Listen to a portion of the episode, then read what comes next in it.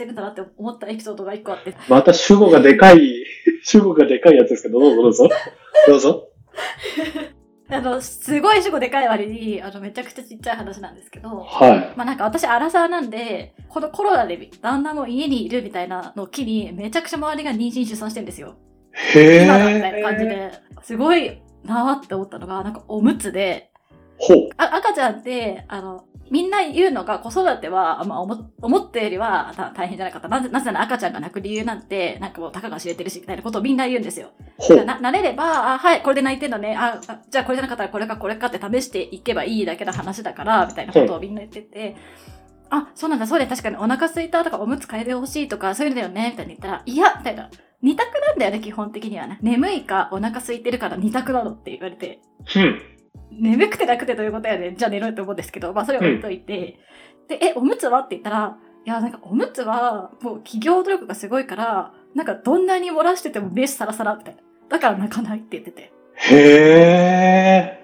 ちょっと前までっておむつで泣くみたいなのああったと思うんですよ。ー。まあ、まあ、漫画とかで見るレベルですけど、なんか泣き出したらおむつが湿ってないか確認して、あ、これじゃな、はいいじゃあ次はご飯かとか、じゃあちょっとじゃあ眠いのかな、ちょっとあやしてみてみたいな順をやってるイメージですけど、今はもうおっていうむつは三択今二択。おむつは基本な大丈夫。基本どんなに漏ら漏らしててもキャッキャ笑ってるみたいな言ってて。えー、ムーニー？ムーニーのマンそうの努力っすか？企業、わかんない。企業努力すごいなって思う。赤子だって泣かせないっていう努力が積み重なってるんだなっていう。いや、それはすごいな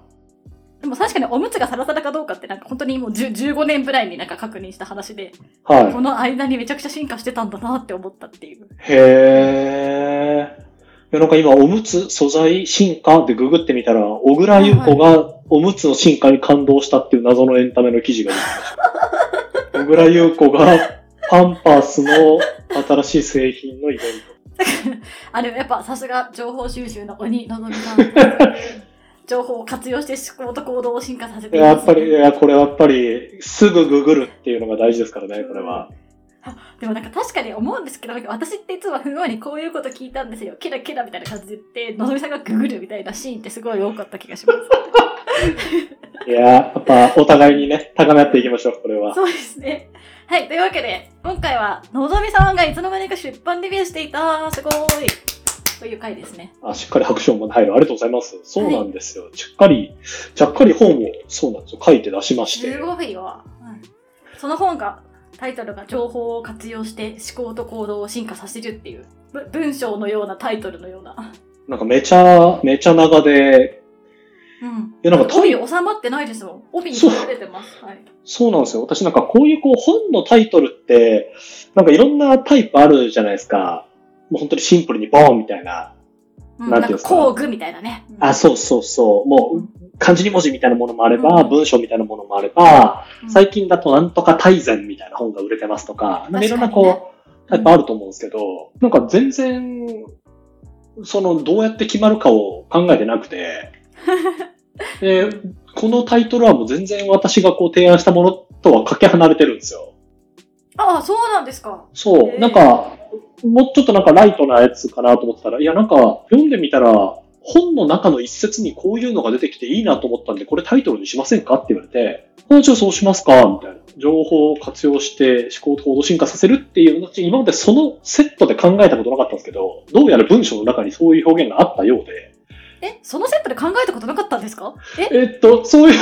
そうなんですよ。嘘だそういうセットで考えたことがなかったんですけど、どうやら書いているってことはそう考えていたようで、って、というかそうだと思いますよ。考えていると思いますよ。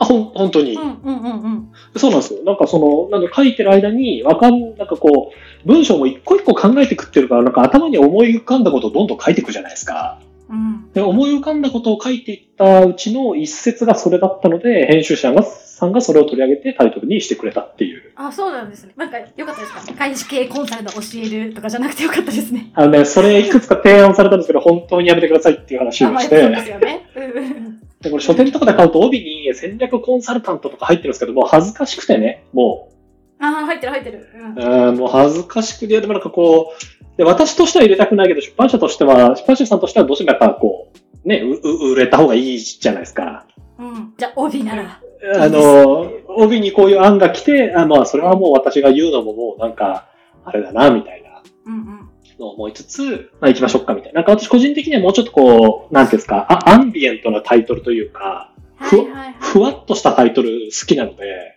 うん。今回のやつとかってこう、表紙があるこう文字ドーンみたいな、こうデザインじゃないですか。うん。じゃなくてなんかもう、なんですか、余白9割5分みたいな、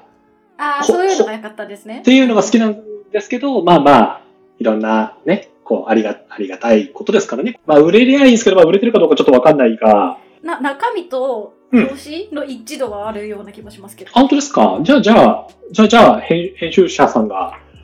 正しかったっていうか、ありがたかったっていうか、まあ、プロですからね。本当にプロですね。ああいう方々はね。はい。改めてじゃあどんな本か。どんな、このアはいマゾン紹介よ読んでいこうかなってまずは思うんですけど。おうおう。え、嫌だ？いいよいいよ感じがいいですか？いや、いなんか、すごいうん。気恥ずかしいけど、どうぞ。はい。情報を活用して思考と行動を進化させる。この本は情報収集、情報活用全般について具体的な方法とコツを詳しくわかりやすくお伝えするものです。例えば Google 検索一つでもそれを行う人によってそこで得られる情報の幅や深さには大きな差があります。重要なのは情報源やツールの選択肢を持ち、そしてそれらを組み合わせて使いこなせるかどうか、検索の手段をどんな風に使い込んで、どんなものと組み合わせて使っているのかという部分についてここまで具体的に掘り下げた本は他にない。現代は情報と付き合っていけるのはとても悩ましい時代です。たくさんある情報の中からどのように必要なものを見つけ出すか、活用できるまでに至るかという部分で工夫が必要になってきます。そこで外資系コンサルティングファームやクリエイティブ企業、スタートアップ企業で高い成果を追求する中で活用してきた情報収集、リサーチの知見、ノウハウを紹介していきます。仕事の様々な場面で使える調査のフレームワークや課題設定の方法から、今日から使える具体的な情報収集の仕方まで、実際のケーススタディも含めつつ、生きた知識を届けます。ミキさんの、はい。一回も噛まなかったのが素晴らしいですね。いいんですよ、そんな照れ隠しは。あ、でもまさにこういう本だと思いますね。まあ、情報収集とか情報活用全般について、本当に、まあ、本当具体的な方法と、まあ、でも、もうちょっと抽象的な考え方とっていうのを、まあ、どちらも分かりやすくお伝えするもの、本ですね。うん。なんか、もともとこう、うん。あの、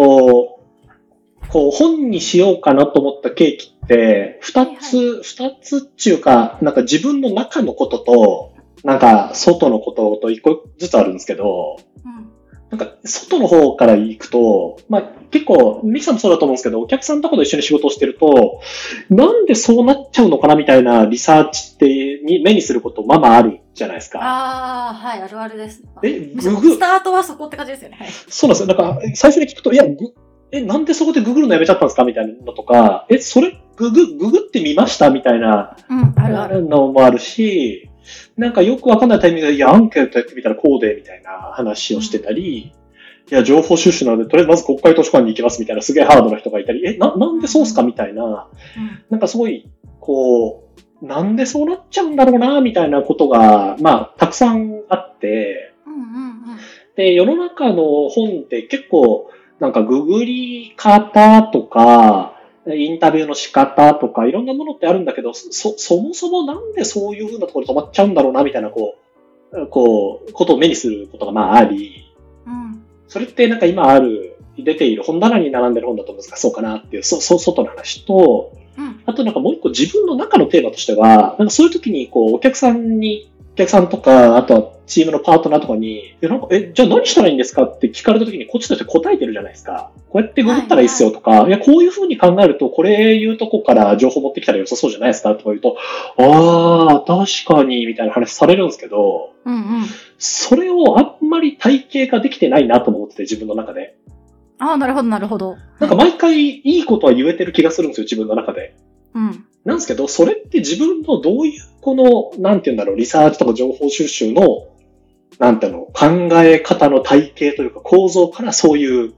自分の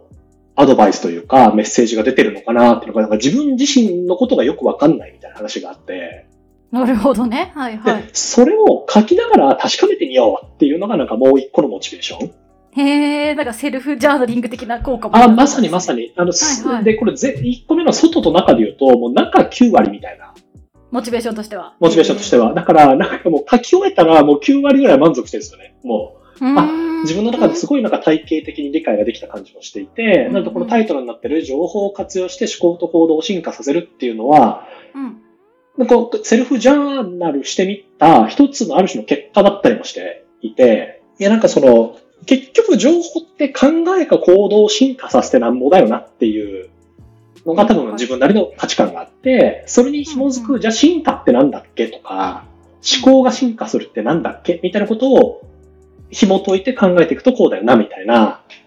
うんのが、なんかこう、出てきたのが良かったですね。なんかね。この本を読んで、それがまあ一言感想として、あ、いいなと思ったのが、結構情報収集の本とか、もしくは考え方の本とかってあるんですけど、それが一冊になってないから、結果、収集し、情報を収集した後にどう脳にどうしたら考えられるのかがわかんないみたいな。なんかそこの溝があったような気がしていて、なんかこの本はい前半で情報収集の仕方、後半でその情報の活用の仕方って感じで、だから情報をどうやって脳みそになんか通したらええええねんみたいなところもヒント的なものがたくさんあって面白いなと思いました。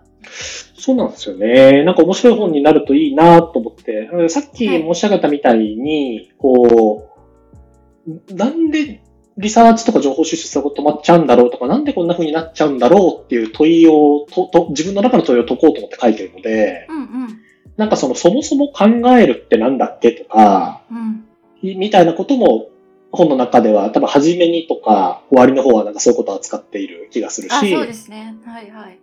で、なんか情報を得た時にどう考えるかみたいな方は言っても結構後半の方でいろいろ書いてて、うんうん。こんななんとか丸々思考みたいな、デザイン思考みたいなところじゃなくて、もうちょっとなんか違う、なこんな風に考え、考えるステップを取るといいんじゃないですかみたいなやつも考えてるし、一方で、結局自分の引き出しの中に情報収集をやるためのこの、なんていうんですか、ツールがないと結局引き出せなかったりもするので、なんかできる限り具体も書きたいなと思ってこう書いていって、ちょっとこれもなんか最初の書くモチベーションとかと一気しちゃうかもしれないですけど、こう出版社さんと話をしたときには、大体この、このぐらいの字数でみたいな目安を言われるんですよ。そうするとページがこれぐらいになるから、出版もじゃあ、な、な、いくらぐらいでみたいなのが、あ、あできるじゃないですか。印刷費がこれぐらいで、うん。えー、なんか、えっ、と、みたいなことができるので、指定されるんですけど、結局その1.8倍ぐらい書いてるんですよ。あ、そうなんだ。はいはなので、本、本だけでこれ多分300ページぐらいあるんですよね。確か。300。はいい。315ページ、10 20ページぐらい。はい。あーなんか320ページぐらいあるんですけど、これでも多分半分ぐらいになってて、なんか一応本買った人向けに、なんか届ける、Google、はいそう、付録の PDF みたいな、付録、に付録、会って感じの付録ね。はい。付録の PDF が2万字ぐらいあるっていう、なんかこう、なんかお思いが溢れ、ボリュームバーンみたいになっちゃうっていう。本当。にいろんな、いろんなところにこう行き来したので、えーそうですね。だから自分の中の整理としてはすごく良かったし、面白かったのは、人によって、ここ、この章が自分にはまりましたみたいなのが、全然面白くなかったですっていう人ももちろんいて、Amazon のレビューを見るとそれが書いてあるんですけど、ありがとうと思いながら、うんなんかその人によって、なんかそこが面白いっていうポイントと違うのがめちゃめちゃ面白いなと思っていて、へなんか例えば、あ、あ、兄貴から連絡が来て、ーえ、おあれ？兄様？はい。そう、兄、あの、はい実の兄。はい。実の兄は真ん中のググる方法とかどうでもいいと。うん。で、でも、かえっと、彼は一応大学の、えっと、教員は、教員というか、まあ、研究者やってるので、はい。まあ、リサーチ研究プロフェッショナルなわけですよ。うん。でも彼からすると、1章と7章がめっちゃ面白いって言うんですね。うーん。えその、論文をどう捉えるかとか、科学的にどう検証するかみたいなことうん。は、まあ言ったら自分自身もやってるし、トレーニングはしてるし、少なくとも自分の、こう、そのワークに必要なプロセスってことは理解してると。実験をしてどうやってデータを取るかとか、何をしたら実験がダメになっちゃうかみたいなことは分かってるけど、結局他人の論文を読んでそこからどうやって示唆を出すんだっけとか、その科学的とは言えない想像力みたいなことをどうやって扱うんだっけとか、うん。あとはその中で出してると SF 的な思考を研究とどうやって結びつけるかみたいな話が一部あったりするんですけど、そういうところはすげえ面白かったっていうわけですよ。うーん。で、一方でコンサルチックな人は、なんか4章とか6章みたいなの結構かなり具体の、えーなんか部分うん。ケーススタディの周りとか、そういうところが楽しかったですって言ってくれる人がいへて、ーなんか本当にいろんな人がいるな、みたいな。一番この人好きだなと思った人は、本の中に出てくる、あの、ウォルマートの、あの、創業者のサム・ウォルトンの引用が一番響きましたって言ってる人がいて、俺はマジでその人のことが大好きだって言いました。よ4勝、5勝、7勝のこう流れが好きでしたね。へー。なんかあんまないないな。あだからさっきも言いましたけど、その、ロジカルシンキングの本をコンサルの人が書いてるロジカルシンキングの本とかが、なんかそういうハウツー本がゴリッとしたやつがあって、考える本になると急に広告代理店とかのアイディアの作り方みたいな本にななるという、なんかジャンルがち違うんだけどみたいな感じがあるから、同じジャンルでその書いてくれてるっていうのがすごい面白い。面白いというか、あ、あみやすいと思いました。はい。ああ、確かに。確かにな。ロジカルシンキング本になると、なんかミーシーがとか、論点思考がみたいになりますもんね。そうすごいなんかご合理的に考えよう、合理性を重んじようみたいな、すごい分かりやすかったメッセージで、急に考える本になると、合理性を捨てようみたいな、なんかぜ前 提が違う感じで始まって。なんか私はどっちの世界にいいたらいいの？みたいな感じになりやすくて、なるほどね。なるほど。どっちももちろん必要なんですけど、そのなんか、そのゆ行き来の仕方が分かんないんだよ、みたいなことはよく思うんですよね。うん、確かにね。確かにね。いや、そうなんですよ。なんか行き来が超大事だなと思って言って、なんかこの本の中でも扱ったんですけど、うん。その原理原則と外れ値みたいな概念って、確かなんかすげえ一般性があって好きだなと思ってるんですけど、そうですね。うんなんかロジカルシンキングって、ある種のこの外れ値と原理原則を特定する作業だと思うんですよ。うん、うん。こういう一般性があるよねとか、まあ、一般性の中で言うと、これはちょっと基準から外れてるよねみたいなことは論理の積み上げで一定見えてくる部分だと思うんですけど、その中でなんかどの外れ値はいいんだっけ悪いんだっけっていうことを考えたりとか、そういうことってすごくそこにロジックはあんまりない気もするんですよ。うん、うん、うん。そこはかなり価値観の強い、だから入れ込む余地のある部分だとも思うので、やっぱそのミキさんが言うようにバランスなんですけど、バランスだなと思いながら、住み分けだなと思いながら、行き来だなとも思うみたいな。すごくこう書いてる時にも、〇〇思考と言われるものって相互にどういう関係があるんだっけみたいなことは考えながらね、書いてたですね。面白い。まあそう、本当まあ読みやすい。ものすごく、ものすごく実践的。そして、そんなに長くないっていう、まあ、この3点がめっちゃいいなと思いました。いやアマゾンレビューで最初についたコメントは、いや、上調だ、マジで意味でっていうのを聞いて、なんか、おお、マジっすかったら、すげえいろんな人いるなと思って。で、なんか、なんていうんですか、で今、今振り返ると、あ、俺 BCG の2年目ぐらいの評価で、えっ、と、スライドの書いてるメッセージが上調だっていう、なんか、レビューもらったな、みたいな、なんていうんですか？なんかそのレビューそのものがじゃなくて、あの BCG2 年目の時のあのレビューが心にぐさっときましたね。田中さん、スライドがリランダントだねって。リリラン、リランダン、リランダントってなんですかみたいな。初めて聞いた英単語ですけど、リランダントってのがあるんですよね。削ったのにね、これでも。うんまあね、でも、でも書き方が、なんちょ、でも、ね、ダラダラしてるとは思うんですよ、あとタ、タイトル的にはもうすべて箇条書きで書かれててもおかしくないようなタイトルであるので、ああ。うんントだけ書いてありゃいいんだけど、みたいな人からしたら、まあ長いかもね。まあ、なるほどね。いや、なんかその、この本の話から、本のを書い書いてからなんか自分の中で考えることも、まずそのセルフジャーナリングが終わった後に、うん。なんか考えることもすげえいろんなことを考えるようになって、その、さっきミキさんに、あの、ボコッと、なんかピングファイルの列みたいなのを送ってみたんですけど、あ、はいはいはいはい。見てます見てます。はい。あれの中に、その、17ページ目ぐらいかな。なんか最近 NHK のオンデマン、NHK オンデマンドでドキュメンタリーを楽しく見るっていうのをやってるんですけど、うんうん。その中の100分で名著シリーズっていう、まあ難しい本とかを、あの25分かける4回で紹介しましょうっていう、まあ、NHK の最高ドキュメンタリー、ドキュメンタリーとか NHK 教養番組があってですね、はい。その中でブルデューのディスタンクシオンっていううんうん。社会学の本が取り上げられてて、その中のこのブルデューのこう一節に、目とは歴史の産物だっていうのがあるらしいんですよ。はい。あ、いいね。はい。そう。で、ブルデューっていう人って何を言ってるかっていうと、例えばミキさんが、えー本が好きだとか、か、アートが好きだとかっていうのは趣味じゃないですか。はい。なんですけど、その趣味とか、物の見方っていうのは、ミキさんが生きてきた人生もそうだし、ミキさんのこのご家族の歴史っていうものがそこに詰まってるっていうわけですよ。ほだから人が物を見る見方っていうのは、自然にそれが生まれてきてるわけではなくて、歴史がそのあなたの目を作っていて、かつ教育、教育っていうのはそれを目を再生産するって効果があるんだっていうわけですよ。う。へえ、はいはいはい。だからか、彼は何を言ってるかっていうと、趣味っていうことを一つ契機にして、社会の階級みたいなことを捉えるんですけど、例えば、えっと、クラシック音楽が趣味ですっていう人の向こうには、その、それなりの歴史があるわけですよ。うんうん。あの、所得階層だったりだとか、家柄だったりとか、そういうことがあると。はい。っていうものを言ったときに、目とは歴史の産物だってのはすげえなるほどなと思い、うん。今なんかダラダラっと話しちゃいましたけど、なんか自分の仕事っていうことをもう一回考えてみると、いやなんかい私いろんな会社の市場調査とか、なんか新規事業系のコンサルティングワークとかを一緒にやってるんですけど、うんなんかね、自分の目を貸してるんじゃないかっていうことを最近思っていて、はいはいはい。なんかつまり、なんていうんですか、いいろんなこう、コンサルとか外部の人っていて意味あんのみたいな話あるじゃないですか。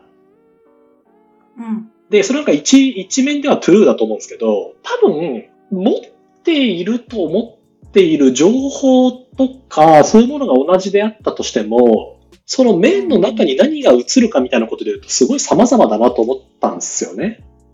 うん例えば同じニュースを見ても、ミキさんと私って、まあ、あの、今回のこのいろんな一緒にこのポッドキャストで一緒に本読んでますけど、注釈つける部分とか覚えてる部分も全然違うじゃないですか。本当そうですね。うんだからそう考えると、同じ情報を見てても、全然違った示唆が出してたりとか、違うメッセージを出すってことはある気がしていて、うん。なので、まあ、まず一個は私の本を読んでもいろんなこと気づく人がいるんだな、やっぱそれって、その人の人生っていうのが目に現れてるからだなっていうことと、うん。あとは、なんか結局こういうこう、情報産業と言われるものはなくならなさそうだな。なぜかというと、それは多分目を貸していることだからっていう、なんか自分なりの理解がもう一個進みああ、確かにね。はいはいはい。多分私は、その仕事をお願いされるときは、情報を集めてくださいと言ってるんじゃなくて、あなたの目を通した情報の解釈を教えてくださいって言われる人にならなきゃいけないんだなっていうことを本を書いてみたのと、このブルデューっていう人のなんかこうコンセプトというかを見て改めて思ったんですね。なるほどね。なんか言われてみたら本当確かにそうだなって思いますね。そうなんですよね。そうなんですよ。であともう一個、この本を書いた後に、なんかこの話をしてていいんだろうか。まあいいか。うん。聞いてみたいと思ってましたよ。うん。もう一個あるのは、その、このゴールデンウィーク中に読んだ本の一つが、あの、村上春樹が書いた職業としての小説家っていう、うん。なんかエッセイ集みたいなやつなんですけど、はい。その小説家っていう仕事ってどういうものだろうかみたいなことを村上春樹が自分を振り返りつつ、ポコポコ書いている、まあ、10本ぐらいかなの文章がいろいろまとまってる本なんですけど、その中にこう、イマジネーションに関する記載があって、はい。つまりなんか小説家って、なんかこう、想像力をこう、こう駆使しながら文章を書いていく仕事じゃないですか。うん。で、彼はそのジェームス・ジョイスっていう人の言葉を引用していて、うん。イマジネーションとは記憶のことだっていうふうに、えジェームズ・ジョイイスが言っているっていうのを村上春樹は引用してるんですよ。うん。で、僕も全くそうだと思うと。うん。で、彼が言うのは、イマジネーションっていうのは脈絡、脈絡を書いた断片的な記憶のコンビネーションだっていうことを村上春樹って言ってるんですよね。うん。だから一個一個は全然バラバラの記憶うん。なんだけど、うんそれを、えっと、これ脈、なんていうんですか、ちょっと矛盾して聞こえるかもしれないけど、有効に組み合わされた脈絡のない記憶っていうものが正しい物語の動力になるんだって言うんですよ。うーん。そのなんか、なんとなくよくわかってないのが、その、記憶っていうと、うん。その、自分のな中ににしかないものって感じがして、でもイマジネーションっとかその村上春樹が作ってるものとかも自分の中にはないないというかなんか世界から取ってきたものというかうん。そ外か外に向かってるような気がするからそこがどういうことってなってるっていうなんか。その彼がうん。この文章をそのまま取ると、うん。その細部、そのお細部の記憶っていうのが、そのイマジネーションの動力だっていうんですよね。で、それはどういう細部かっていうと、なんかあれと思うような興味深い細部だっていうんですよ。あではいはい、できればうまく説明がつかないことの方が良くて、なんか理屈と合わなかったり、なんか筋が微妙に食い違っていたり、何かしら首をかしげたくなったり、ミステリアスな細部っていうものがあったとして、それを見つけて採集して、ラベルを貼って頭のキャビネットにしまっておくと。はいはいはいはい。で、小説を書くときになると、その引き出しの中から、うん。そのあれっていう細部をうん。物語の中に、あの、彼はプロットを確か、あの、決めずに書くっていうことだと思うので、それが自然にこう出てくると、それが物語ってものを生み出されていくっていうことだっていうふうに書いてて、いや、これはなんか思いっきり誤読をすると、うんこれって多分、さっきで言うとこの原理原則と外れ値の外れ値の話なんですよね。うんうんだから多分、こういう外れ値ってなんでなんだろうとか、あれなんかおかしいなっていうものが気づくように、それを自分の中にこう、ちょっとずつラベルを貼って貯めとくっていうのは、その、イマジネーションっていう、なんかロジカルシンキングとは、まあ人によっては距離があるなって思いそうなテーマうんであったとしても、なんかそういう風に繋がってくるんだなと思ったんですよ。あ、でも、わわかるな。あ、そうですね、確かに。でも、あと意外とその人によってその違和感を覚える部分とか、なぜかその気になっちゃう細部みたいなものって、うん。全然違うじゃないですか。そうですね。で、なんかそ、そこにその人の魅力っていうか面白さがあるなとか思ったりもするので、うん。なんか、確かにその細部、ああ、すごいよくわかるなって思いました。はい、そうなんか多分その細部を気づける目をうんうん